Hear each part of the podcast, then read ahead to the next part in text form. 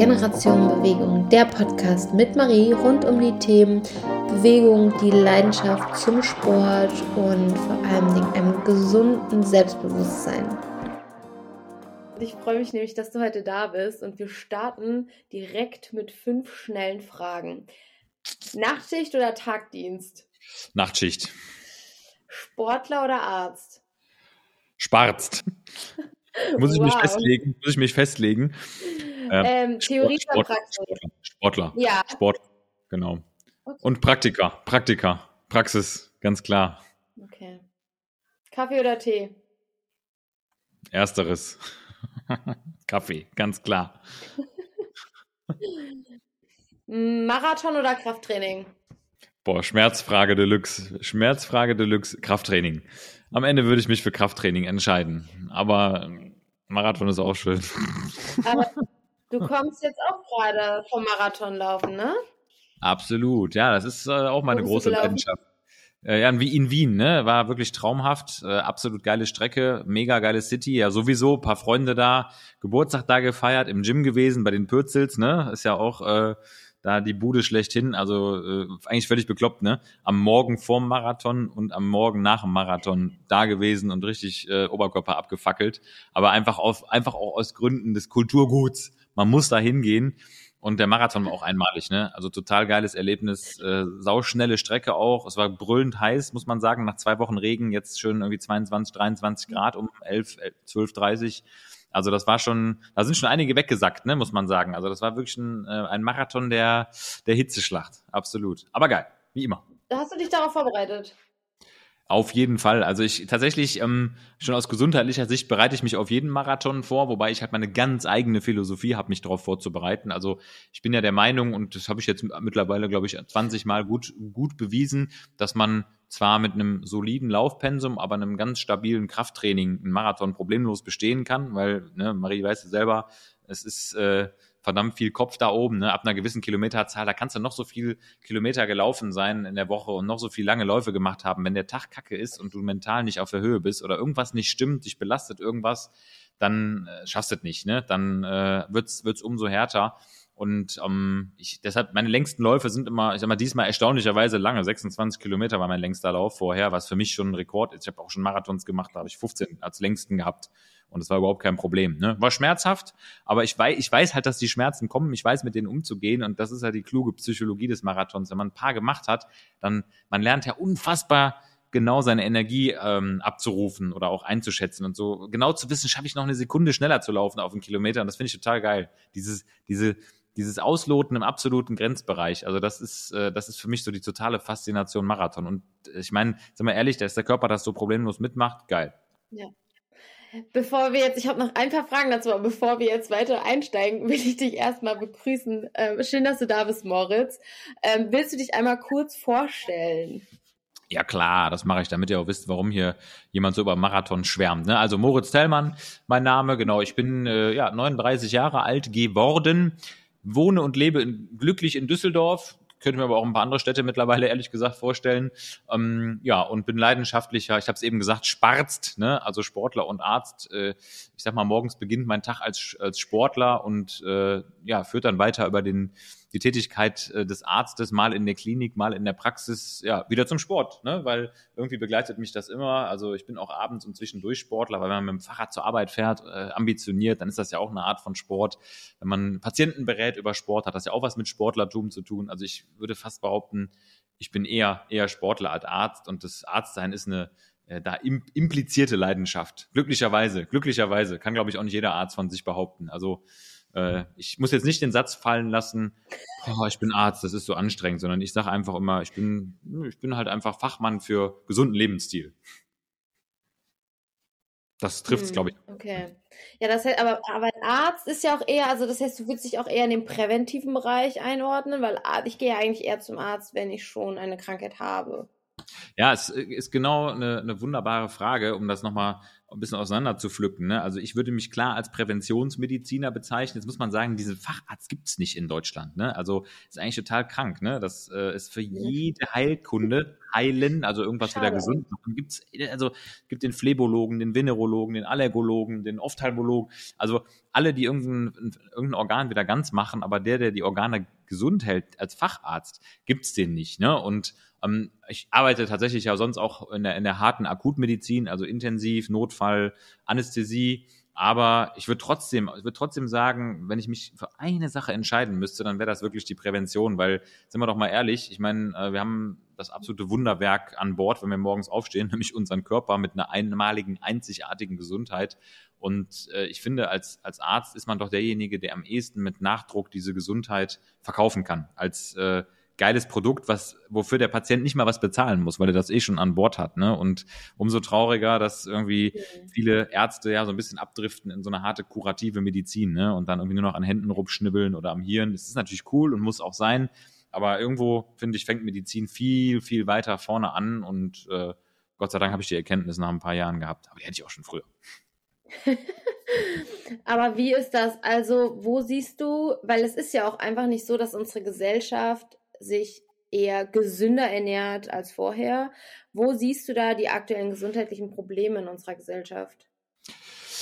Ja, also ich kann das immer mit einem Satz ganz gut äh, titulieren. Uns geht es einfach zu gut in unserer Gesellschaft und wir ähm, mhm. glauben einfach, dass Komfort in unserer Gesellschaft, in unserem Leben irgendwie so das höchste Gut ist. Und das erlebe ich halt wirklich jeden Tag. Und Komfort, ähm, für mich bedeutet Komfort genau wie für dich wahrscheinlich auch, ne, irgendwie sich bewegen zu dürfen, die Laufschuhe zu schnüren und irgendwie durch den Wald joggen zu dürfen. Aber das sind ja eine ganz seltene Spezies. Und für viele Menschen ist ja so das Thema Bequemlichkeit, ne, wie komme ich möglichst energiesparen von A nach B, wie komme ich mit einem Aufzug, mit einer Rolltreppe nach oben und unten, wie schaffe ich es möglichst schnell äh, ohne am Herd zu stehen, was zu essen. Also es muss immer alles sehr hastig sein, man muss Zeit sparen und de facto alles irgendwie ähm, mit dem Preis, dass wir uns vermeintlich dadurch irgendeine Zeit erkaufen, die wir aber nicht für die Gesundheitspflege nutzen. Also total krank, ne? Also sechs Stunden Netflix und Chill sind irgendwie das Ergebnis von ja, äh, Food to go und äh, Hustle through the day, um es mal so ein bisschen englisch zu beschreiben.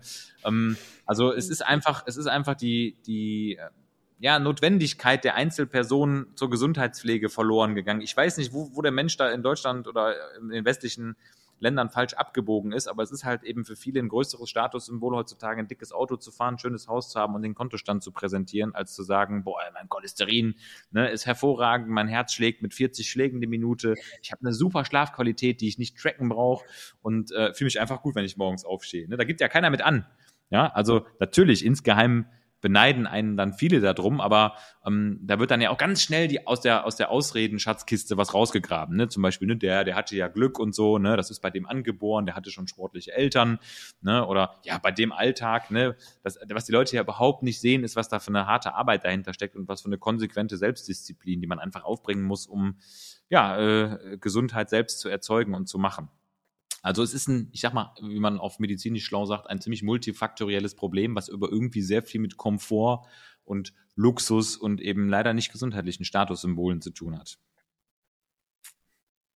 Absolut, aber ich glaube tatsächlich auch die wenigsten wissen überhaupt, äh, was Cholesterin bedeutet und die wenigsten wissen ja. auch, äh, wo ihr Ruhepuls zum Beispiel liegt. Also ich glaube, die können eher mit irgendwelchen außenstehenden Dingen flexen, anstatt mit ihren eigentlichen. Ähm, dass sie sagen, okay, ich weiß über meinen Körper eigentlich relativ wenig Bescheid.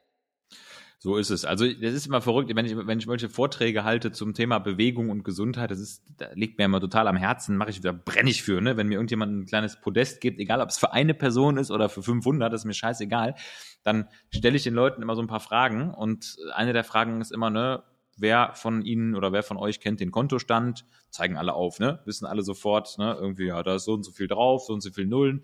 Wer kennt den ungefähren Kilometerstand des Autos? Ne? Hier, alle hier. Ne? Wer kennt irgendwie den Benzinstand? Wer weiß, was im Kühlschrank ist? Und dann fragst du aber mal nach drei, vier Parametern. Wer kennt den Hämoglobinwert von sich? Aha. Was? Und dann denke ich mir jedes Mal, das ist, das ist, das ist, das ist ja wirklich das höchste Gut, der, des vitalen Lebens, ne, dass ich weiß, wie viel Sauerstofftransporter habe ich eigentlich in meinem Blut. Ne? Aber wissen die Leute nicht. Also es ist eigentlich echt schade, dass so dieser, dieser Gesundheitstüv als Statussymbol ähm, ja, so gar keine Rolle spielt oder bei wenigen Leuten wirklich eine Rolle spielt. Ne? Deshalb, ähm, ich bin jetzt auch drauf und dran, mein Auto wieder zu verkaufen. Also ein Auto zum Beispiel bedeutet mir echt fast gar nichts, ne? bin ich ehrlich. Also für mich ist ein, sind zwei geile Fahrräder, die ich im Keller stehen habe, die ich mit meinen Muskeln bedienen kann, zehnmal mehr wert als irgendeine dicke Karre. Ne? Also scheißegal, wie viel Geld man nachher am Ende des Tages verdient. Aber für viele drumherum ist es eben nicht der Fall. Für die muss das Auto groß sein. Ne? Das ist irgendwie, äh, irgendwie die einzige Möglichkeit, so richtig Anerkennung zu bekommen. Verrückte Welt. Echt. Das ist, es ist ja, es ist super schade und äh, sehr traurig, muss ich sagen. Ähm, und parallel gibt es ja dann doch wieder die Menschen, die sich bewegen. Und vor allen Dingen vielleicht auch, die sich manchmal auch vielleicht ein bisschen zu viel bewegen. Ja. Und die auch dann, sage ich mal, vor allen Dingen mit Corona, ähm, zum Beispiel war ein gutes Beispiel, weil danach haben super viel schnell wieder angefangen, Sport zu machen. Das heißt, man hatte irgendwie zwei Wochen Corona, einen Tag danach war man irgendwie wieder negativ und ich glaube, viele dachten, wenn man negativ ist, ist man automatisch wieder gesund. Ja. Ja, das ist klar, das ist ein, ist ein Riesenthema. Da hat die Pandemie sicherlich auch nochmal dazu beigetragen, dass, äh, sage ich mal, einerseits die äh, Extremsportler und vielleicht sogar die Sportsüchtigen, die so überambitioniert sind, einfach auch natürlich so ein bisschen verlernt haben, auf den Körper zu hören und einfach diese, ja, ich muss es jetzt mal als Sucht bezeichnen, würde ich mich selber auch tatsächlich äh, mit dazu nehmen, äh, sagen, hör mal, ne, komm, geht schon, passt schon, ne, so schlimm war es doch alles gar nicht. Und das aber auf der anderen Seite von denen habe ich auch sehr viele kennengelernt, die wirklich jede, jeden positiven Corona-Test nutzen, um ihre eh schon sportfreie Zeit die letzten 30 Jahre nochmal um ein Jahr zu verlängern. Ne? Also total, total dämlich, aber die Leute habe ich in der Praxis auch echt über die, über die zwei, drei Jahre jetzt gehabt, ne, die halt sagen, ne, ich konnte ja jetzt nichts machen, ständig Bronchitis, ne, dann hat der Rücken angefangen, weil ich keinen Sport mehr gemacht habe, dann kam die nächste Corona-Infektion, habe ich erstmal sechs Wochen pausiert und dann habe ich wieder vor sich angefangen, dann war ich wieder krank. Also irgendwie die goldene Mitte, das ist, glaube ich, die Essenz, die hat keiner gefunden. Ganz verrückt, aber ähm, ist auch sicherlich dem geschuldet, dass auch gerade die Medizin sich eben auch eben klipp und klar, nicht klipp und klar positioniert hat. Ne? Und ähm, wenn du fünf verschiedene Ärzte fragst, ne, ab wann kann ich denn wieder trainieren äh, nach einer Infektion, ja, dann kriegst du vom, von jemandem, der nicht Sportler ist, aber die klassischen Nicht-Sportler-Ärzte, die sagen immer sofort, bloß nicht zu früh, ne, machen sie auf jeden Fall sechs bis acht Wochen Pause. Von den eher ambitionierten Sportärzten, so auch wie zum Beispiel von mir, ne, habe ich auch mal klar gesagt, also ich will Ihnen da jetzt gar keine konkrete Zahl nennen, ne, weil ihr Körper hat kein Zählwerk, ne, also zack, zwei Wochen rum, jetzt geht's wieder, sondern jetzt kommt es eben umso mehr darauf an, die Signale des Körpers ähm, zu verstehen und im Zweifel kommen sie nochmal in die Praxis, dann können wir gucken, ob noch irgendwelche Zeichen einer überbleibenden Infektion vorhanden sind, ne, also ich sag mal EKG-Veränderung oder im Blut noch irgendeine Entzündung zu sehen, ne, da gibt's ja doch ein paar Möglichkeiten, das zu sehen. Nicht so gut, wenn man es gerne hätte als Arzt, bin ich auch ehrlich. Ne? Also ich hab die, wir haben die Leute ja durchgemessen, noch und nöcher. Und gerade bei der Corona-Infektion hast du manchmal nach, nach zwei, nach vier, nach sechs Wochen hast du nichts mehr gesehen, egal in welchem Befund, egal ob in der Lungenfunktion, obwohl die Luftnot hatten, im Blut war alles okay, keine Entzündungswerte, HB gut, alles Taco, Nährstoffspeicher gefühlt voll, dann EKG, alles unauffällig, ähm, auf dem Belastungs-EKG alles gut, aber trotzdem subjektiv erschöpft. Ähm, so dass man sagen kann, ja, du hast gar nicht so richtig als Arzt die Möglichkeit, dem Patienten das zu objektivieren. Also heißt es, Warning, listen to your body und äh, versuch wirklich ganz vorsichtig reinzufühlen. Und was immer eine gute Empfehlung ist, eigentlich für alle, die mal krank sind, ist einfach zu sagen, hör mal, fang einfach absolut low dose wieder an ja, ganz moderat, ein bisschen spazieren gehen, ne, 20 Minuten, ganz locker, dass du da bloß nicht hart aus der Puste kommst und guck einfach, wie dein Körper reagiert. Das ist ja eigentlich das beste Diagnostikum, was man dem Patienten mitgeben kann, weil dieser erhobene Zeigefinger sich nicht zu bewegen, das ist das Tödlichste, was man machen kann. Ne? Da springen die meisten Patienten drauf an und sagen, der Arzt hat gesagt, ich darf jetzt acht Wochen mich nicht mehr bewegen. Ne? Und das ist bei den meisten, ist das natürlich äh, dann doch die zu harte Grätsche, die man da macht. Ganz klar. Okay, das heißt also, du sagst, ähm, dass man das pauschal gar nicht sagen kann, wann man nach der Erkältung äh, mit dem Training wieder anfängt ähm, oder wie lange man passieren soll. Das heißt, wirklich auf den Körper hören und auch, ja, das hat ja auch ein bisschen was mit, ähm, mit Beobachtung seines eigenen, eigenen Körpers zu tun. Ne? Also das ist ja letztendlich, kann ja auch wieder was Gutes sein, weil man vielleicht auch seinen Körper mal auf eine ganz andere Art und Weise kennenlernt. Ganz genau, richtig. Und ich nochmal ganz klar, um das zu formulieren, ich versuche eben auch eine, eine klare quantitative Aussage zu treffen. Das heißt, für mich geht es eben nicht darum, anfangen mit dem ursprünglichen Sport ja, nein, sondern ich versuche dann halt ganz bewusst den Patienten oder Patientinnen oder Athleten, sagen wir mal eher Athleten, weil das sind ja auch Sportler, die da kommen, die waren dann ganz kurz Patienten, eben auch zu sagen, hör mal, ähm, du kannst wieder anfangen, da spricht nichts dagegen, weil Bewegung ist einfach das Gesundhaltemittel Nummer eins, aber bitte, bitte, bitte, nimm einfach jetzt mal die Intensität raus. Versuch das Trainingsvolumen auf jeden Fall nicht mehr so zu etablieren wie vorher. Und ich glaube, das ist eben die große Gefahr. Und da begeben sich natürlich dann viele auch aufs Glatteis, die sagen, der Arzt hat gesagt, ich darf wieder. Was heißt, innerhalb von einer Woche wieder die ursprünglichen Trainingsumfänge aufgebaut. Ne? So Kandidaten habe ich auch betreut, muss ich klar sagen.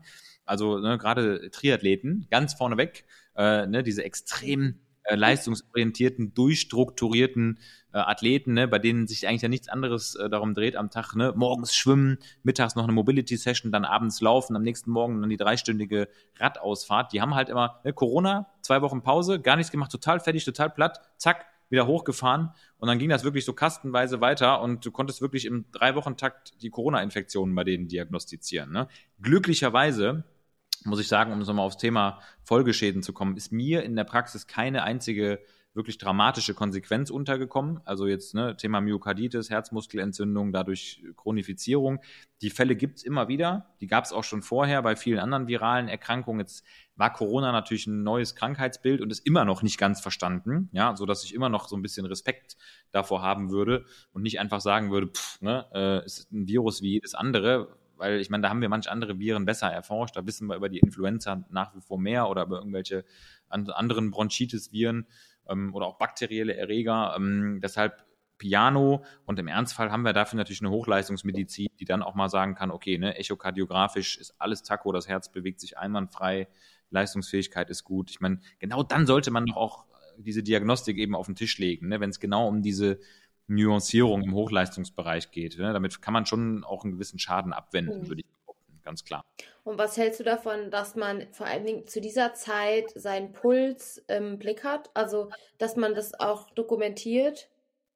Ja, also ich sag mal, grundsätzlich, gerade für jemanden, der seinen Körper eben nicht wirklich vom Gefühl her mit so einer, äh, sag ich mal, schwer zu objektivierbaren ähm, Interozeption, das ist ja so der Fachbegriff dafür, ne? so die innere Wahrnehmung, der es schafft, damit dein Training zu steuern. Für den gilt natürlich ganz klar, aufschreiben, messen, kontrollieren, anpassen und das immer so weiter. Ne? Das, das würde man ja auch jedem Trainingseinsteiger empfehlen. Ne? Wenn jetzt jemand sagt, ich will jetzt einen Marathon laufen, dann würde ich auch nicht sagen, hör auf deinen Körper und geh mal 30 Kilometer laufen, ne? sondern ähm, da würde ich auch klar sagen, ähm, halte dich mal an die gängigen Trainingspläne, such dir einen Coach, der dich begleitet, der nah an dir dran ist, weil ich als Arzt kann das nicht in dem Moment. Ne? Sobald er aus der Tür rausgeht, ist der ja dann Athlet, ne? vorher war der vielleicht Patient, dann ist er Athlet, dann geht er auf die Trainingsstrecke und ein Tagebuch zu führen und wirklich zu gucken, ne, wie habe ich mich gefühlt in Korrelation zu so ein paar objektivierbaren Werten, also ne, wie du schon sagst, die Herzfrequenz ganz vorne vorweg, also sowohl die morgendliche Ruheherzfrequenz als auch während des Trainings, als aber auch zum Beispiel die Schlafqualität.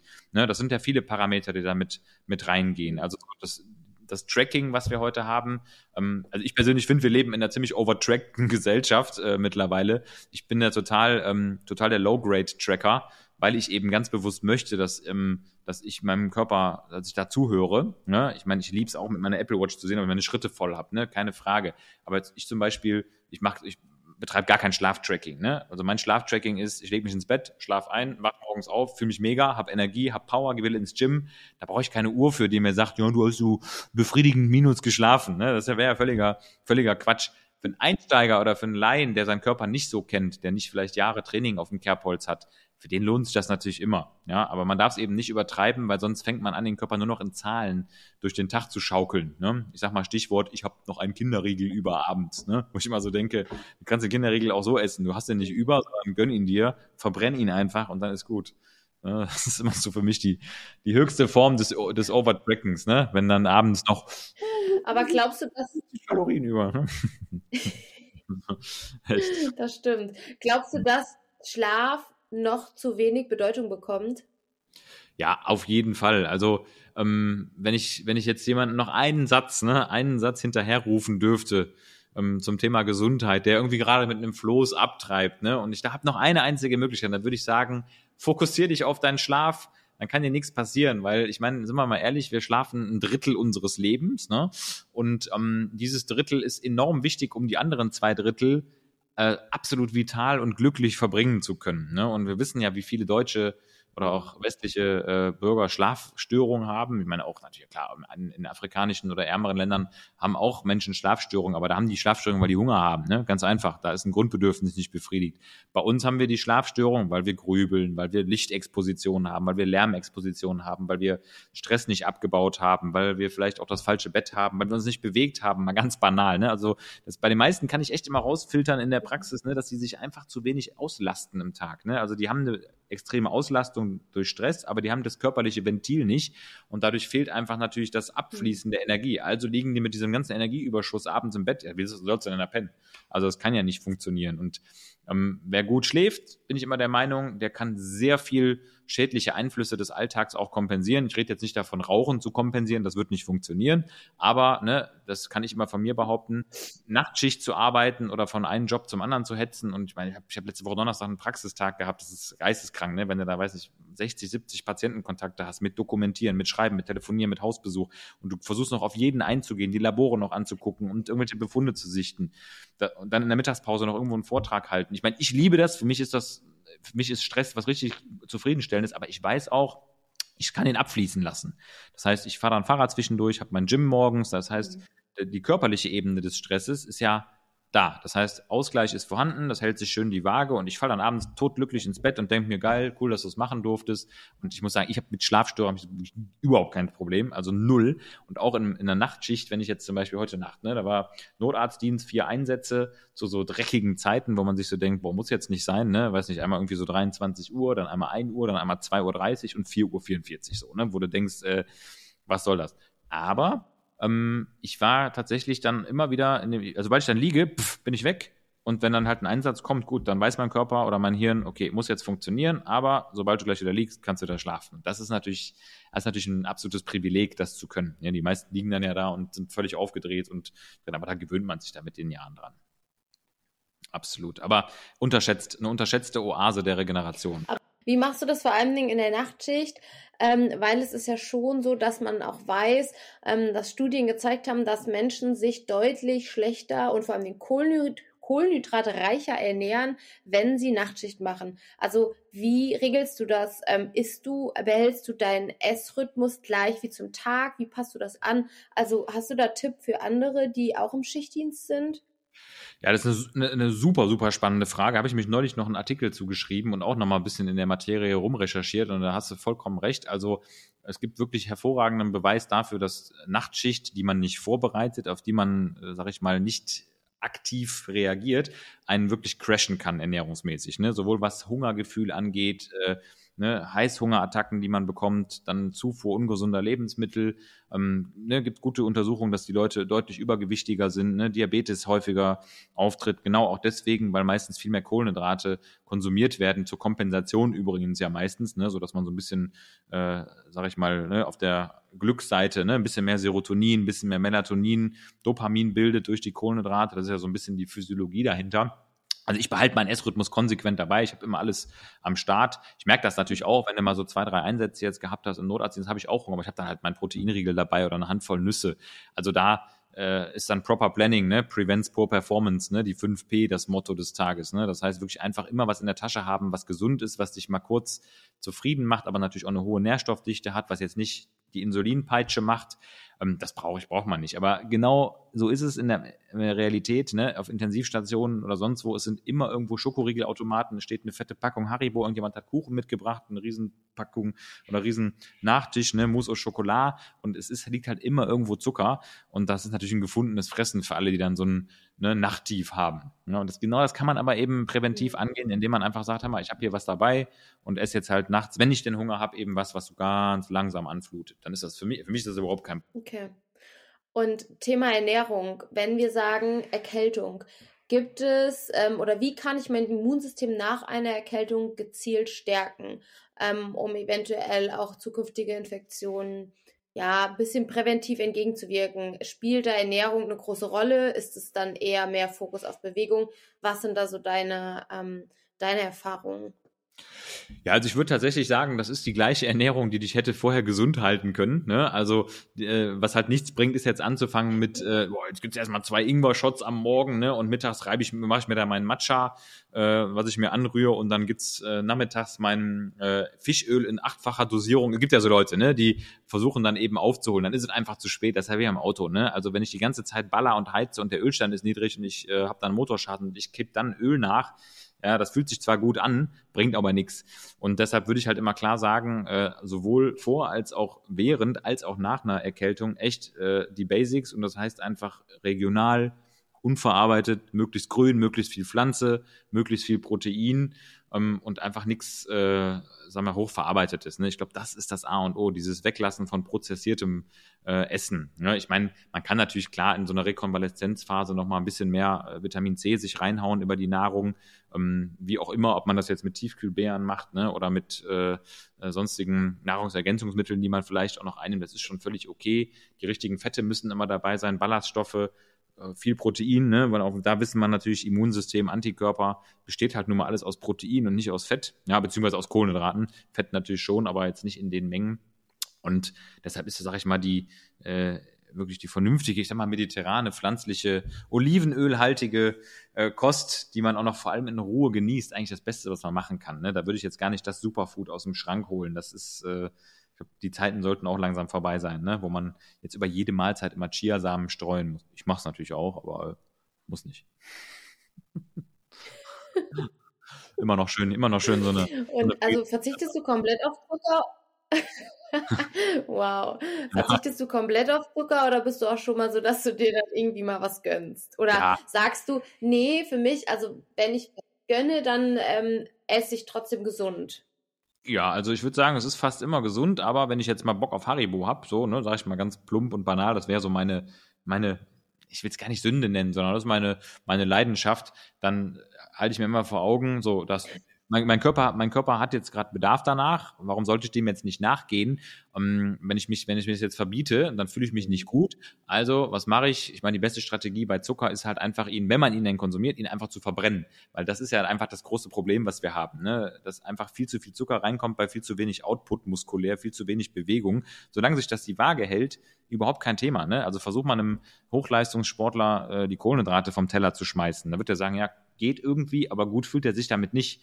Ne, deshalb darf man die eben auch nicht verteufeln. Für die mhm. meisten, sagen wir, bodenständigen Zivilisationsbürger, die eben nicht den ganzen Tag on, on fire sind ne, und sich bewegen, für die ist der Zucker halt einfach Quatsch, weil die den nicht verbrauchen. Wenn die den verbrauchen und sagen, hör mal, ja, ich äh, ziehe mir jetzt meinen Schokoriegel rein und gehe danach straff eine halbe Stunde spazieren, ein paar Treppen hoch, gar kein Thema. Rein damit, bitte. Ne? Gott sei Dank, wenn man sich viel bewegt, weißt du selber, dann irgendwann sagt der Körper, brauche ich gar nicht. Ne? Ich will jetzt gar keinen Zucker, ich will jetzt lieber eine Handvoll Nüsse oder ne, ein paar Hülsenfrüchte oder ein paar Kürbiskerne oder whatever. Das ist ja die gute alte somatische Intelligenz, die da eine Rolle spielt. Aber wenn, wenn ich Bock drauf habe, rein Aber damit. Da sind wir wieder sehr beim Thema Körperbewusstsein. Ja, total. Ganz klar. Und wir hatten ja vorhin noch das Thema Sportsucht. Also, was kann denn passieren, wenn ich mit dem Sport zu früh einsteige? Also, was könnte, was, was für Möglichkeiten bestehen? Weil ich nehme mich da nicht aus. Ich äh, bin da auch immer mal ganz gerne, wo ich sage, ja, passt schon, geht schon, ich kann trotzdem was machen, aber was könnte schlimmstenfalls passieren? Ja, also da ist die Palette breit, muss man sagen. Ich sag mal, das Schlimmste, was passieren kann, ist, dass du dich nicht gut fühlst. Ne? Also, dass du einfach äh, erstmal so merkst, boah, irgendwie, äh, das behagt mir jetzt gar nicht so. Das wäre natürlich super, wenn das passiert, weil dann hörst du auf. So, dann hast du erstmal schon mal zumindest einen, einen guten Breaker wieder. Aber es geht natürlich von akuten über chronische Sachen. Also immer die akuten Sachen werden natürlich so, ähm, dass ein Infekt wieder aufflammt, ne? Klassiker. Das heißt, dass du einfach wieder eine Reaktivierung bekommst, dein Immunsystem wieder in den Tal geht und dann einfach irgendwie das, äh, der Erreger, Bakterium, Virus, whatever, wieder freie Bahn hat. Ne? Und es ist ja schon so, dass man, wenn man sich gesund fühlt, nicht immer unbedingt alle Erreger wieder eliminiert sind. Ne? Das muss man eben auch wissen. Das heißt, eine, eine Reinfektion ist natürlich denkbar. Ich sag mal, bis hin zu einer, äh, sag ich mal, Blutstrominfektion. Sowas gibt es natürlich manchmal. Also sprich, dass die Keime verschleppt werden man eine Sepsis bekommt. Gott sei Dank absolute Rarität, aber alles schon gesehen. Dann Verletzungsgefahr, klar, weil die Konzentration auf die Technik vielleicht noch nicht wieder ganz da ist, ne, weil die Strukturen pausiert haben, ne, sei es Bänder, ne, Knorpel, Muskeln, Sehnen. Ähm, das wäre das eine. Und natürlich dann, sage ich mal, chronische äh, Schädigungen, wie jetzt zum Beispiel eine, eine chronische Myokarditis mit potenzieller Herzinsuffizienz, eine Kardiomyopathie, die daraus erwächst. Das ist, passiert leider immer wieder. Glücklicherweise ist das Gott sei Dank echt äh, doch ein seltenes Phänomen. Aber es gibt, wir kennen, glaube ich, alle die, diesen einen Sportler in unserem Umfeld, der das irgendwie dann doch erlitten hat. Ne? Also geben tut's das man muss sagen, man kann das in der mhm. Regel gut behandeln, wenn man das frühzeitig erkennt. Das ist jetzt ja auch kein Todesurteil, ne, sondern das heißt nur, okay, jetzt bitte mal dringend Schonung, ne, jetzt wirklich mal Sportverzicht und ganz bewusst eben gucken, dass man das Herz-Kreislauf-System entlastet. Da muss man vielleicht auch ein bisschen die Angst nehmen. Ich meine, es ist das Herz, es ist gefährlich, es ist eine Myokarditis, eine Entzündung des Herzens, das will keiner haben. Aber da gibt es ein paar andere Krankheiten, die sind deutlich schneller lebensbedrohlich. Ne? Und wenn man da die Warnsignale kennt, ich sag mal, ne, wirklich Kurzatmigkeit, Druck auf der Brust, Schwindel bei Belastung, allgemeine Schwäche, die auftritt, ne, dann sollte man schon dringend äh, sagen, okay, stopp, einmal durchchecken lassen, EKG, Echokardiographie, Blutwerte und dann äh, solide Pause, dann ist die Chance hoch, dass man da auch ganz gut wieder rauskommt. Ne? Hm. Dennoch, dennoch ich würde ich tatsächlich mal eine Hast du, hast du gehabt? Okay. Ja, mit mh, 21. Mhm. Auch äh, zu früh angefangen, Sport oder gänzlich eine Ursache? Ja, ja, das war Sport und damals noch mit meiner Essstörung, da hatte ich ja nur boah, 43 Kilo. Ähm, da war ich extrem, ähm, also ja, und da war das echt so, dass der ähm, dass der Kardiologe gesagt hat, so jetzt musst du dich zusammenreißen, sonst äh, kann es auch sein, dass du einfach tot umfällst. Ja, ähm, ja. Hab das aber dann, also ich habe nichts mehr. Ja, und das ist, das ist ja, ja, gut und das ist, die Chance dafür ist ja auch hoch, ne? wenn man dieses Warnsignal äh, annimmt und sagt, mhm. okay, das ist jetzt eine Erkrankung, ich habe jetzt die Diagnose, ich pausiere jetzt. Ich meine, auch wenn es da keine kausale Therapie für gibt, ist eben schon, sage ich mal, Wegnahme des weiter unterhaltenden Agents das A und O. Ne? Und das wäre halt der Stress, der sportlich-physische Stress, also eine zu hohe Abforderung von Leistung mit dem Ausschütten von Cortisol ne? und den anderen Stresshormonen, die wir so haben. Wenn man das wegnimmt, dann ist die Prognose da eben jetzt auch nicht katastrophal schlecht. Ne? Die meisten trainieren natürlich dann weit darüber hinweg und trainieren mehrere Wochen dann in so eine Myokarditis rein. Das wiederum ist natürlich dann hochtoxisch und gefährlich. Ne? Absolut. Aber ich habe so das Gefühl, dass das so richtig, ähm, wenn man krank ist, ist das das Erste, was so gesagt wird. Boah, pass auf, du bekommst eine Herzmuskelentzündung. Ja. Also ich finde, man wird ja an sich, also man wird so richtig Angst gemacht damit. Also ja. das, ja, das aber hat ja an sich, ist es eher, eher komplett kontraproduktiv. Genau, es ist kontraproduktiv, weil die Bewegung natürlich unfassbar viele positive Wirkungen hat. Und äh, das ist ja in vielen anderen Fächern ähnlich. Ne? Ich meine, früher war auch irgendwie immer so die Ansage vom Orthopäden, ne, hast du Rücken, leg dich ins Bett und schon dich. Da sind wir Gott sei Dank lange von, äh, lange von weg.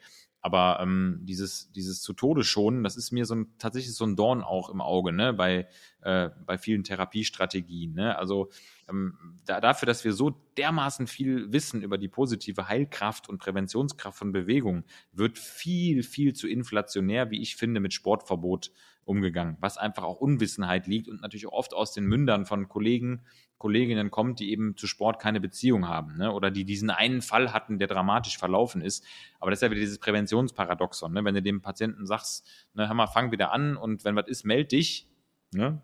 Wenn was ist, meld dich dann äh, hörst du von dem nichts mehr, ja, weil halt nichts ist. Ne? weil er einfach angefangen hat und alles war gut. Mhm. Dann natürlich bleiben dann immer die dramatischen Einzelfälle eben äh, ne, irgendwie im Gedächtnis. Das ist ja wie auch ähnlicher Vergleich, ne? wenn jetzt, weiß nicht, 20 Jugendlichen sagst, mal, schnallt euch beim Autofahren an ähm, und 20 davon sagen, ich mache es nicht und meldet euch, wenn der Gurt äh, oder wenn ihr einen Unfall hattet, ja, dann meldet sich der eine, der tödlich verunglückt ist oder die Eltern, dann hast du Drama, ne? Anschnallen ist tödlich, aber 19 sind gut durchgekommen. So, ne? Also das ist immer so ein bisschen das, die Krux der Prävention. Das ist immer schwer, schwer positiv zu verkaufen, weil eben Dinge verhindert werden, die gar nicht kommuniziert werden können. Ne? Ja, da hat er wieder angefangen mit Sport, ging, also was soll der sich melden? Ne? Klappt ja alles. Der Fluch, der Fluch mhm. der Prävention Aber generell. Ich glaube, glaubst du auch, dass es daran liegt, dass viele ähm, deiner Kolleginnen eventuell auch schon mittlerweile ein Alter erreicht haben, wo und sich einfach nicht immer also updaten, was ähm, die aktuelle Entwicklung angeht? Klar. Auf jeden Fall. Also viele sind einfach auch natürlich maximal lange im Geschäft und haben auch einfach einen Workload, der exorbitant hoch ist. Man muss da einfach wirklich auch ständig up to date bleiben und die neuesten Studien in den Kontext auch der Praxis setzen. Man muss, also Leitlinien und Empfehlungen sind immer ganz toll und klasse, aber die Realität in der Praxis ist ja die, dass du da am Ende des Tages hunderte verschiedene Patienten hast, die alle total individuell sind und äh, der eine oder andere passt eben nicht auf irgendeine Leitlinienempfehlung. Ne? Und nur weil in irgendeiner Leitlinie äh, das ein oder andere Medikament empfohlen wird, gibt es immer den einen Patienten, der dadurch heftigste Nebenwirkungen hat. Und das ist das, was man vor Augen, sich vor Augen halten muss. Das heißt, ich muss immer, und das macht Medizin ja auch aus, gucken, was für einen Kontext hat das Ganze? Wer sitzt hier eigentlich vor mir? Ne? Und dann kann man auch die richtige Entscheidung geben. Also es gibt auch die Patienten, wo ich gesagt habe, ja, bei dir habe ich ein schlechtes Bauchgefühl, die Werte sind alle noch nicht gut, mach du mal ein bisschen länger Pause. Bei anderen, die sagen, ich bin eigentlich kerngesund seit zwei Wochen, aber ich irgendwie, ne, ich brauche jetzt mal noch eine ärztliche Aussage, da sage ich, hör mal, von oben bis unten top, fang an alles gut. Ne?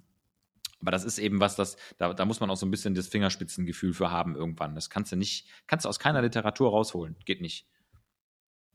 Kommt nur durch die Praxis. Ja, Ganz genau. Und die jahrelange Erfahrung und den Kontakt zu Hunderten, ich muss sagen, von Hunderten von Menschen, Athleten, denen man eben so eine Aussage gibt und die einem das auch reflektieren. Das ist ja auch total wichtig als Arzt, dass man, oder auch als Trainer, ne, oder als Coach, Berater, dass man auch sich irgendwann mal ein Feedback holt, ne, so, was, wie bist du mit meiner Empfehlung äh, umgegangen? ist ja eigentlich total sinnfrei, jemanden rauszuschicken, so ins Off. Das ist ja wie eine Klausur zu schreiben, eine schlechte Note zu bekommen und keine Einsicht da rein zu haben. Bringt ja gar nichts. Dann hat die Klausur ja gar keinen Effekt gehabt, außer dass du vielleicht bestanden hast. Aber reingucken zu dürfen und so eine Fehlerreflexion zu bekommen, das ist ja das Beste, was dir passieren kann. Deshalb bin ich immer total dankbar, wenn ein Patient nach zwei Wochen sagt, hör mal, ne, wir haben jetzt das und das probiert, Botox bei Migräne, mal als Beispiel. Ähm, und der eine sagt, ja, mega, ne, ist weg. Und der andere sagt, ja, nee, irgendwie noch nicht. Weil sonst wüsste ich ja gar nicht, wie verläuft sich das eigentlich. Ne? Weil sonst bleibe ich ja immer in dem Glauben, dass das jetzt entweder super erfolgreich ist oder gar nichts bringt. Aber nur dieses ständige ähm, Read und Read Back und Feedback, das ist die einzige Chance, mir selber auch einen Erfahrungsschatz aufzubauen und zu wissen, okay, von meinen 20 Patienten haben jetzt 18 gesagt, war gut, also ist die Chance natürlich hoch, dass das auch ja eben bei dem nächsten hilft. Mhm. Also letztendlich kann man aber auch sagen, dass, also weil ich glaube, es herrscht noch oft so der Gedanke, dass wenn man eine oder wenn man eine Myokarditis bekommen könnte, dass das irgendwie so gefühlt das Todesurteil ist. Genau. Aber das ist es ja letztendlich gar nicht. Also welche Behandlungsmöglichkeiten gibt es und wie verläuft der Heilungsprozess? Genau, also ich sag mal, wenn man eine manifeste Myokarditis hat, dann ist das natürlich erstmal schon ein Krankheitsbild, was man stationär behandeln sollte. Das heißt, auf einer Überwachungsstation im Krankenhaus weil natürlich Komplikationen wie Herzrhythmusstörungen, ne, vor allem vorneweg oder eben natürlich ein Pumpversagen des Herzens auftreten können. Das heißt, man muss eine EKG-Überwachung haben.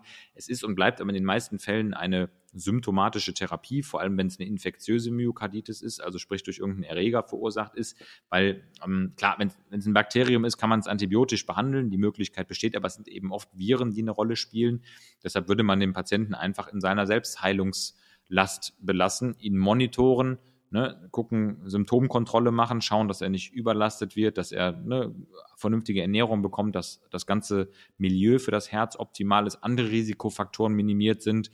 Natürlich gibt es auch Myokarditis-Formen, die müssen invasiv behandelt werden. Ne? Also wenn das Herz wirklich eine, eine Insuffizienz zeigt, eine, eine, Myopathie und der Herzmuskel pumpt nicht mehr, dann muss man natürlich auch gegebenenfalls hingehen bis zu einer Herztransplantation mal als Extremfall.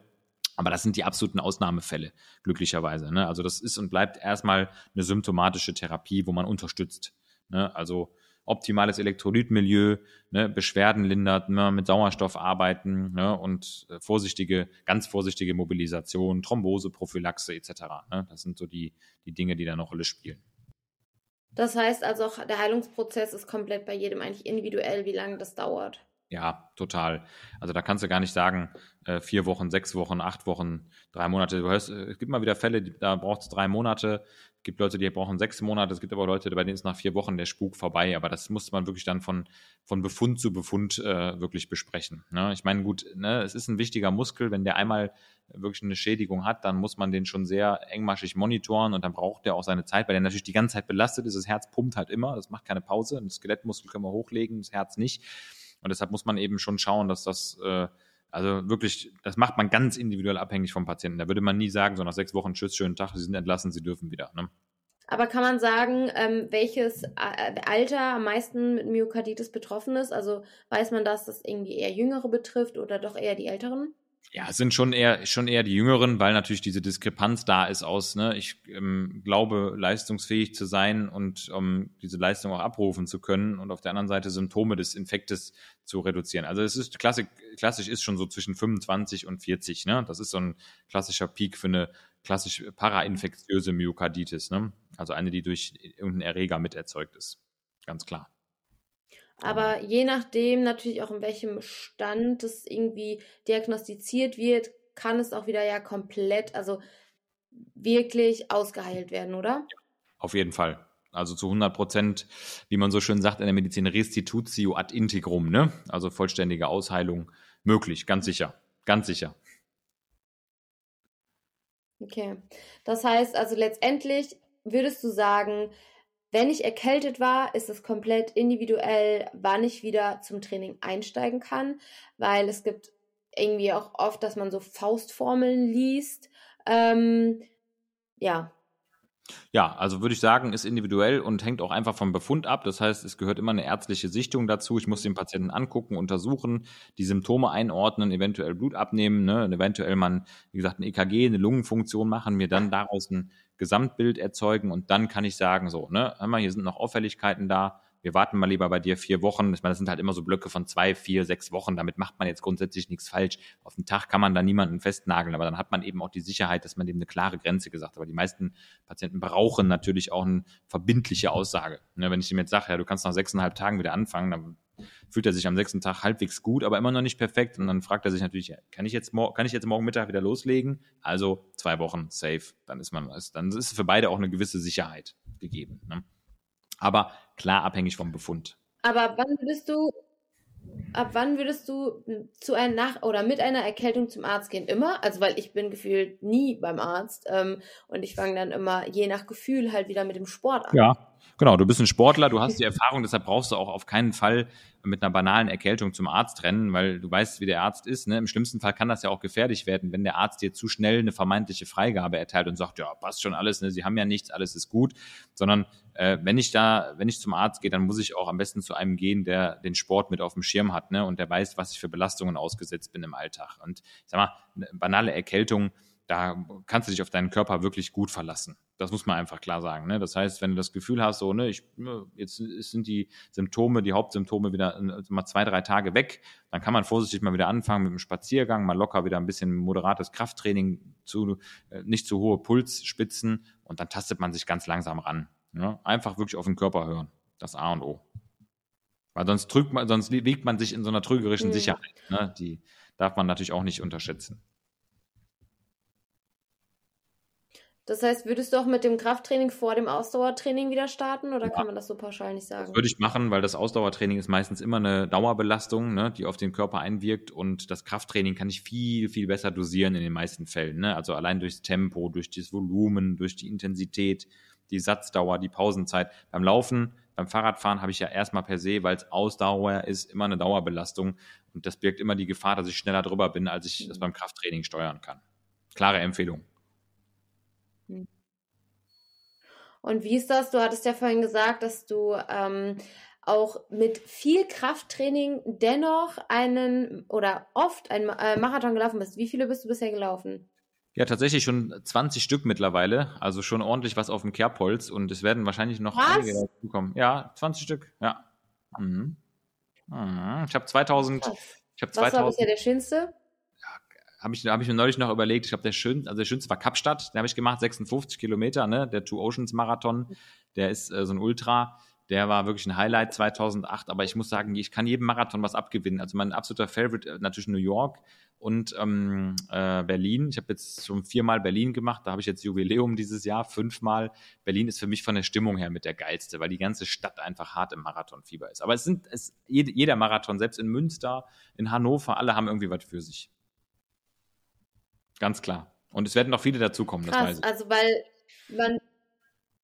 Das ist so Wahnsinn, weil eigentlich, wenn man dich so sieht, würde man am allerwenigsten darauf ähm, kommen, dass du gerne läufst.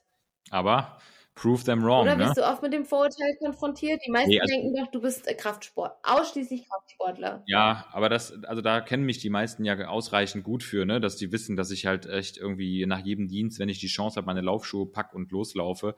Und das, das ist mir auch total wichtig, diese Kombi, ne. Also da sage ich auch ganz klar, das ist mein Modell der Fitness, ne. Ich laufe halt einfach gerne, ich laufe auch gerne lange, ich laufe auch gerne schnell, ich laufe auch gerne berghoch. Es gibt eigentlich nicht keine Laufart, die ich nicht gerne mache, außer Tartan. So, so Racen auf der Tatanbahn, das, das, das finde ich ekelhaft. Das ist, das ist mir zu, erinnert mich zu sehr an Bundesjugendspiele. Beste. Ja, ja ne? der eine so, der andere so. Ja, verrückt, echt. Aber würdest du das auch mehreren Ausdauersportlern empfehlen, mal genau das andersrum zu machen und mehr Krafttraining in ihr Training zu implementieren? Ja, klares Ja.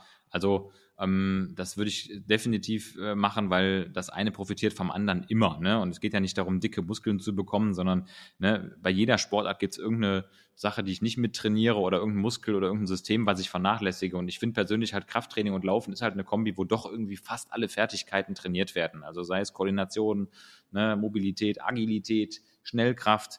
Und du, ich finde es einfach cool, dann auch irgendwie bei 30 Kilometern noch eine Körperstatik zu haben und nicht so schlabbrig wie die meisten Marathonläufer da bei Kilometer 30 äh, in so einen Wadenkrampf reinzulaufen. Da habe ich noch nie Probleme mit gehabt, ne? mit Krämpfen oder mit Muskelversagen. Nee, wirklich. Also ähm, ich laufe halt lieber, lieber prall und massig bei Kilometer 35 stabil ins Ziel, als eben so schlackrig, wie das manche andere Marathonläufer so äh, darstellen. Ne?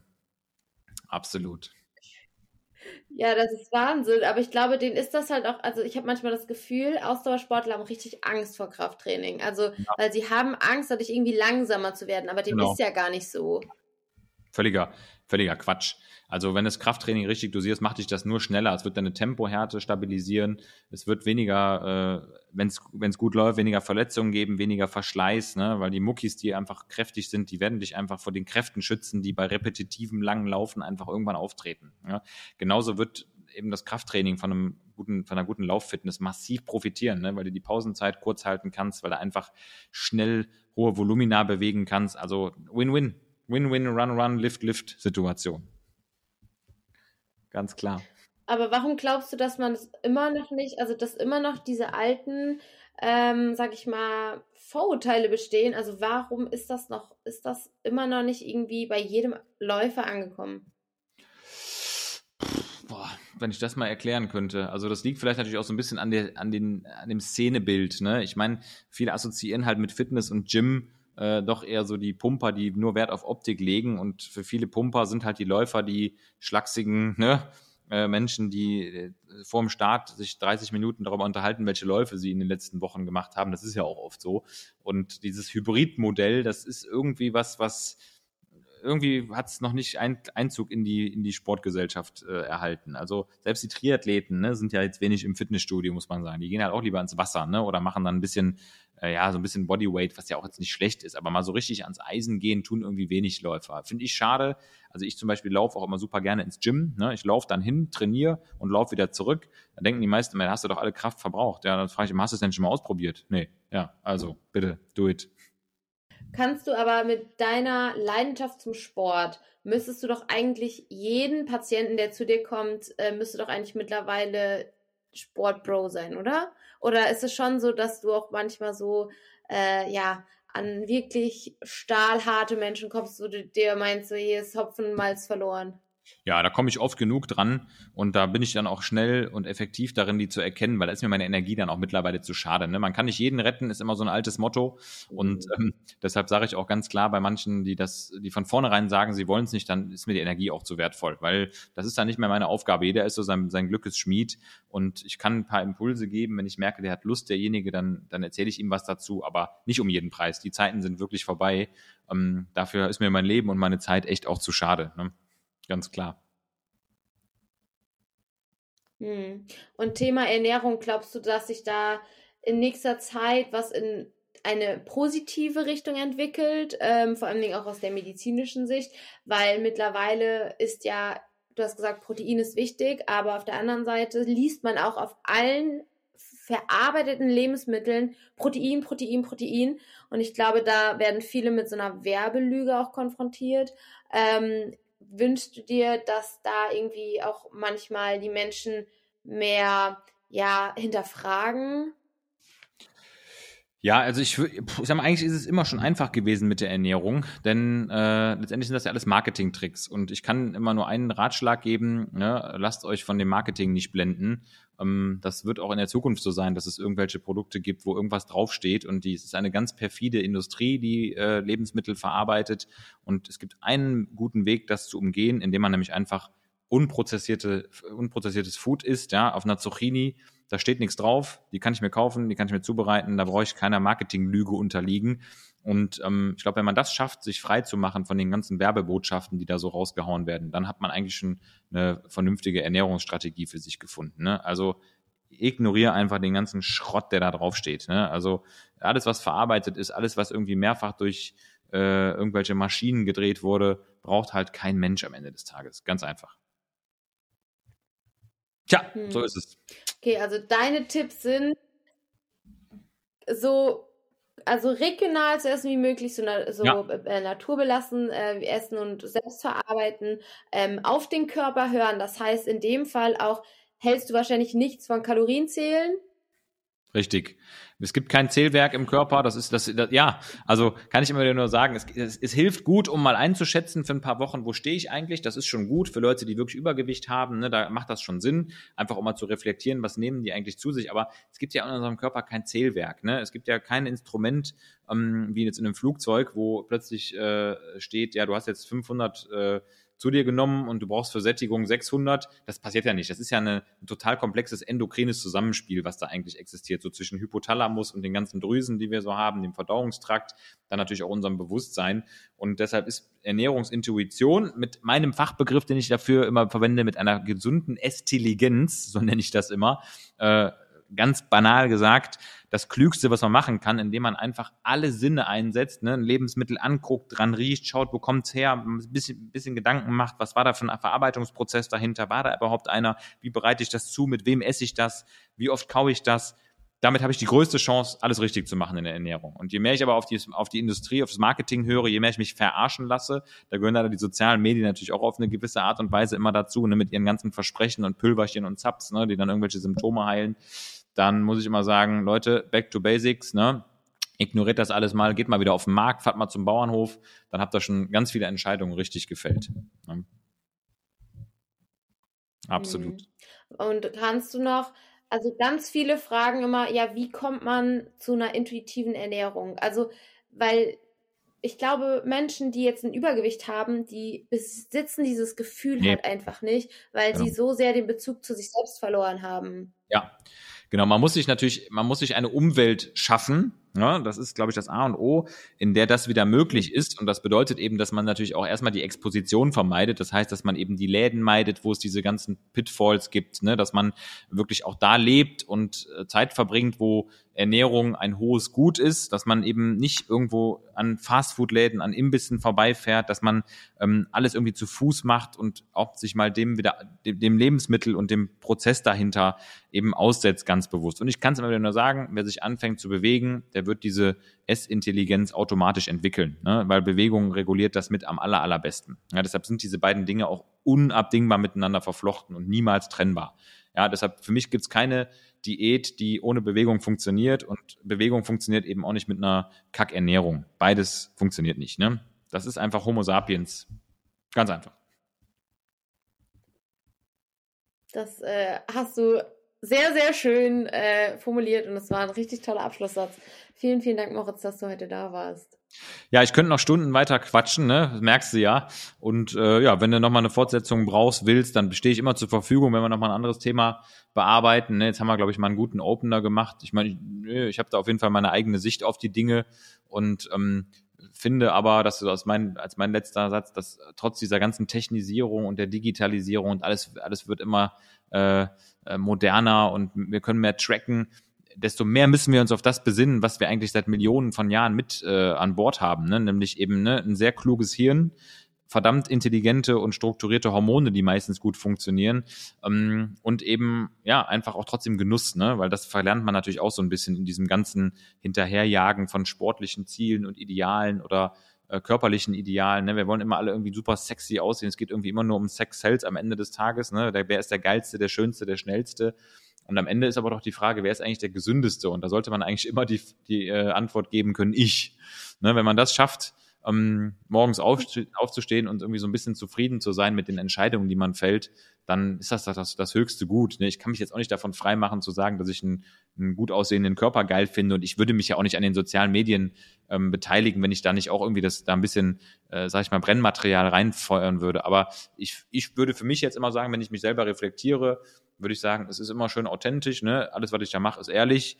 Und ähm, wenn ich, äh, ne, weiß nicht, wenn ich morgens früh im Gym meine Klimmzüge mache, dann mache ich die auch wirklich. Und dann mache ich die einfach, weil ich Bock auf Klimmzüge habe und weil das einfach den Hormonrausch der Klimmzüge gibt und nicht, weil das jetzt zwingend den breiten Latissimus gibt. Das ist ein schöner Nebeneffekt, aber das ist jetzt definitiv nicht meine Triebkraft. Und da muss man halt hinkommen, ne, dass man das so aus dem mhm. tiefsten, aus dem tiefsten Inneren irgendwie schafft. Ja, äh, Bock Bock auf Gesundheit zu haben. Ne? Ist als Arzt ein bisschen leichter als als Nicht-Arzt, weil man einfach auch weiß, wie diese Lust funktioniert. Aber ähm, trotzdem, äh, ne, ich freue mich halt über jeden Patienten, Menschen, Follower, whatever, der irgendwie ein bisschen was davon abzapfen kann und sagen kann, hey, hör mal, da habe ich mir noch einen Impuls geholt, du hast recht, ich gehe jetzt auch mal morgens zum Sport, ne? Oder ich bereite mir meine Bowl vor oder ich stelle mich jetzt mal wieder in die Küche oder ich fahre mal wieder zum äh, Markt um die Ecke zum Bauernhof. Dann